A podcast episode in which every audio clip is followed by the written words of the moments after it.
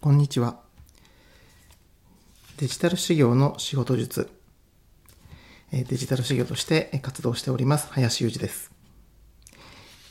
何回かに分けて資格取得のコツについて、勉強法についてお伝えをしておりますが、今日は直前期の過ごし方についてお話をしたいと思います。まあ、この直前期というのは、まあ、試験に向けて、ま、どれぐらいの期間を指すのかというのもありますが、まあ、おおむね1ヶ月程度を想定しておりますが、時間に余裕があればですね、まあ、1ヶ月、2ヶ月、まあ、多めに取っていただく分にはいいかなと思います。で、この直前の期間の過ごし方についてお話をしていきたいと思います。まず、試験の当日からまカウントダウンをしてですね、1ヶ月、ないし、まあ2、3ヶ月取ってもいいんですけれども、直前の期間というのは何をすべきかというふうに考えますと、やはり最終的には資格試験であればその合格をするっていうところが目的になります。なのでそれに向けて本番にちゃんとですね実力が発揮できるような本番の対策をするというのがこの直前期の主な目標やるべきことです。ですので、この直前の期間にインプットの勉強をしているとかいうことだと、そもそも困るということになります。それは直前期1ヶ月とかですね、みっちり試験の対策、直前の期間でしっかり当日の対策ができるような計画というのを最初の段階から取っておくということが、まあ、そもそも必要なわけなんですけれども、しっかりと計画が立てられて、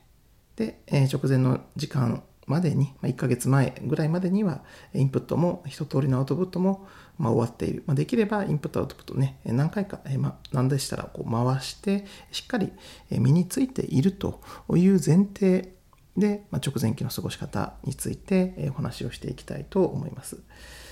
まあ、そもそもですね、そういった前提作るところも難しいとは思うんですけれども、直前の時間、しっかり、えー当日の対策ができるように、まあのここまで、えー、計画ですとかインプットアウトプットのお話も別途していたと思いますのでそちらでですね、えー、改めて計画の段階インプットのやり方アウトプットのやり方については確認をしていただければと思います。この直前期の過ごし方なんですけれども、まあ、基本はですね必ずあの一つやっていただきたいことというのがありまして試験時間に沿った演習、これをですね、少なくとも1回。1回は、あの午前、午後とかですね、あのまあ、ベストなのは当日の時間割に合わせて丸1日、午前午後とかで試験が分かれるのであれば、それも含めて同じ時間帯に、週末とかを使っていただいて、同じ時間帯、同じ時間割で1日試験と同じスケジュールで過ごすというのがベストです。これはですね、やはりその時間内で終わらすことができないと、そもそも中身分かっていてもですね、当日実力発揮できないと、どう考えてもそれは受からない。当日実力発揮できないというのは非常にもったいないですので、必ず時間内に終わらせることが必要です。そのためのトレーニングとして1回はですね、制限時間2時間であれば2時間で過去の試験問題を解くとかいうことをやっていただく必要があります。これは1回解いたことのある問題でも結構です。1回解いたことのある年度の問題だったとしても、時間2時間とか1時間半とかですね、制限時間でどれぐらいのペースで解いていくと、これぐらい時間が余る、または足りないというのをしっかり自分で確認をする。ために、えこの時間時間に沿った試験時間に沿った演習というのを最低1回は行っていただく必要があります。これをですね、やらずに本番に臨んでしまうと、本番で時間が足りなかったとか、ペース配分がうまくできなかったということになるんですけれども、そもそも本番で試すようなことをやってはいけないんですね。事前にちゃんと時間に沿ってできるのかというのを確認をしておく。それによって、まあ、この直前期の期間の間で見直しをして、で、時間に余裕がもしあれば、もう一回直前、試験の前の週とかにですね、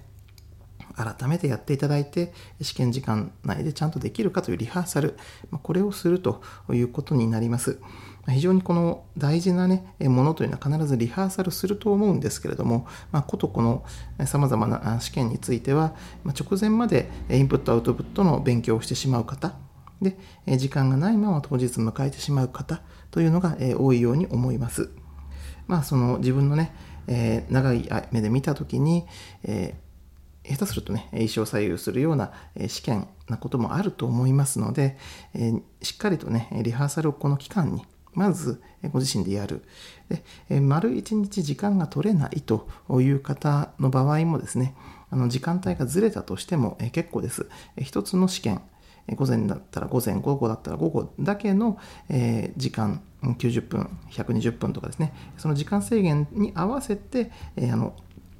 細切れでですね、日数としては2回3回に分けていただいても結構ですので、ちゃんと90分2時間なり、その制限時間で1つ、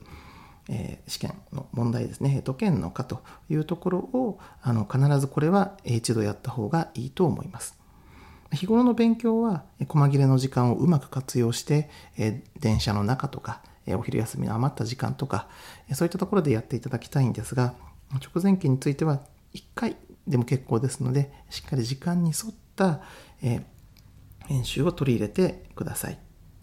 でまたですね、この直前期に、やることとしては、これまでやってきたインプット、アウトプットのテキスト、問題集、こういったところも、それを何度もね、繰り返し繰り返し、速いスピードでパラパラと見ていって、頭により定着させるというのも大事なんですけれども、やはり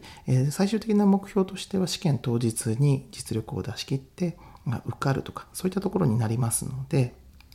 直前期用にですね、あの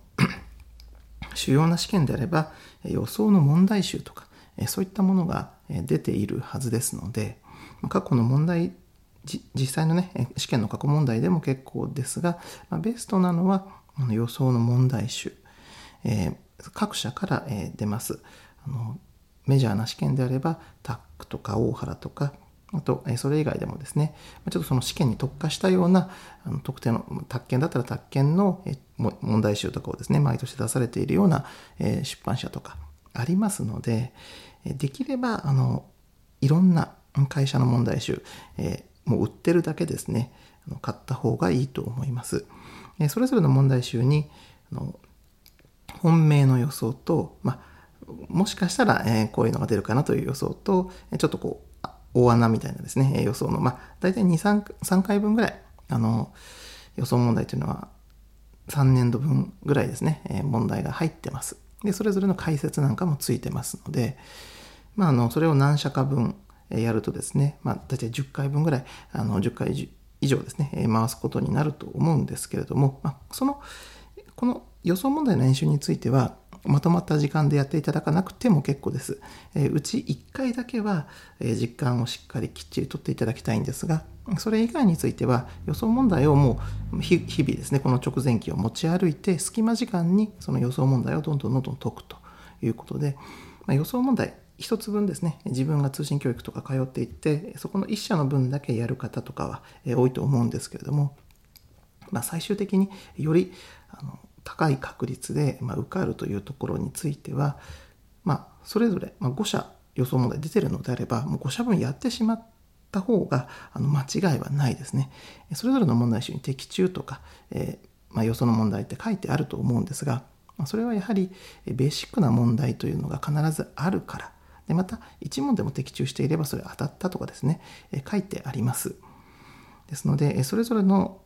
予想の問題集からぴったり当たる問題というのは出るんですけれども、えー、少しですね、え、やっぱり全体を当てるということは難しいので、え、数問近いようなものが出ると。であれば、さまざまな問題集の文をつなぎ合わせてしまえばですね、メジャーなところ、ちょっとこう、変わったですね、ひねった問題を出すようなところ、それぞれ特徴もやっぱりあります。ですので、さまざまな問題集を解くことによって、全部、全体的にですね、あの漏れのないような対策というのが自分の中に出来上がるということになります。こうすると、それぞれの会社だけの対策講座を受講している人とか、一社だけのテキスト問題集でやっている人とはもうこれ圧倒的な差がつくということになります。インプットアウトプットは一つの、えー、出版社、アタックならタック、えー、レックならレック、えー、大原なら大原のテキスト問題集、統一したものを使った方がよろしいとは思いますけれども、この直前期については幅広く、えー、当日に向けた対策というのを取っていく、えー、段階ですので、えー、しっかり格論をですね、それぞれの論点について覚えたり、アウトプットして練習するというのは、この手前の段階で、直前の期間については、逆に幅を広げていく、さまざまな会社の予想問題集、え解いてで、自分の中にですね、そのもうデータベースみたいなものを作っていく、こういった、勉強が非常に効果的です。また、えこういった直前期の過ごし方としては、ま当日、試験当日に使う文房具とかですね、そういった細かい環境もなるべく近づけていった方がいいです。ま試験当日というのは、もうなるべくですね、自分自身に雑音が入らないように、集中して試験に臨めるようにするというのが鉄則ですので、当日の過ごし方についてはまた別途、えー、コンテンツ区切ってですね、配信させていただくんですけれども、直前については当日のやっぱり手前の段階ですので、当日使う、まあ、あのペンとか消しゴムとか、そういったものをですね、基本同じものを使っていただいて、で環境をなるべく近づけていくということが大事になってきます。はい。えー、ということで、今日は直前期の過ごし方について、えー、解説をさせていただきました。またですね、当日の過ごし方については、別途解説、お話をしたいと思います。ご清聴ありがとうございました。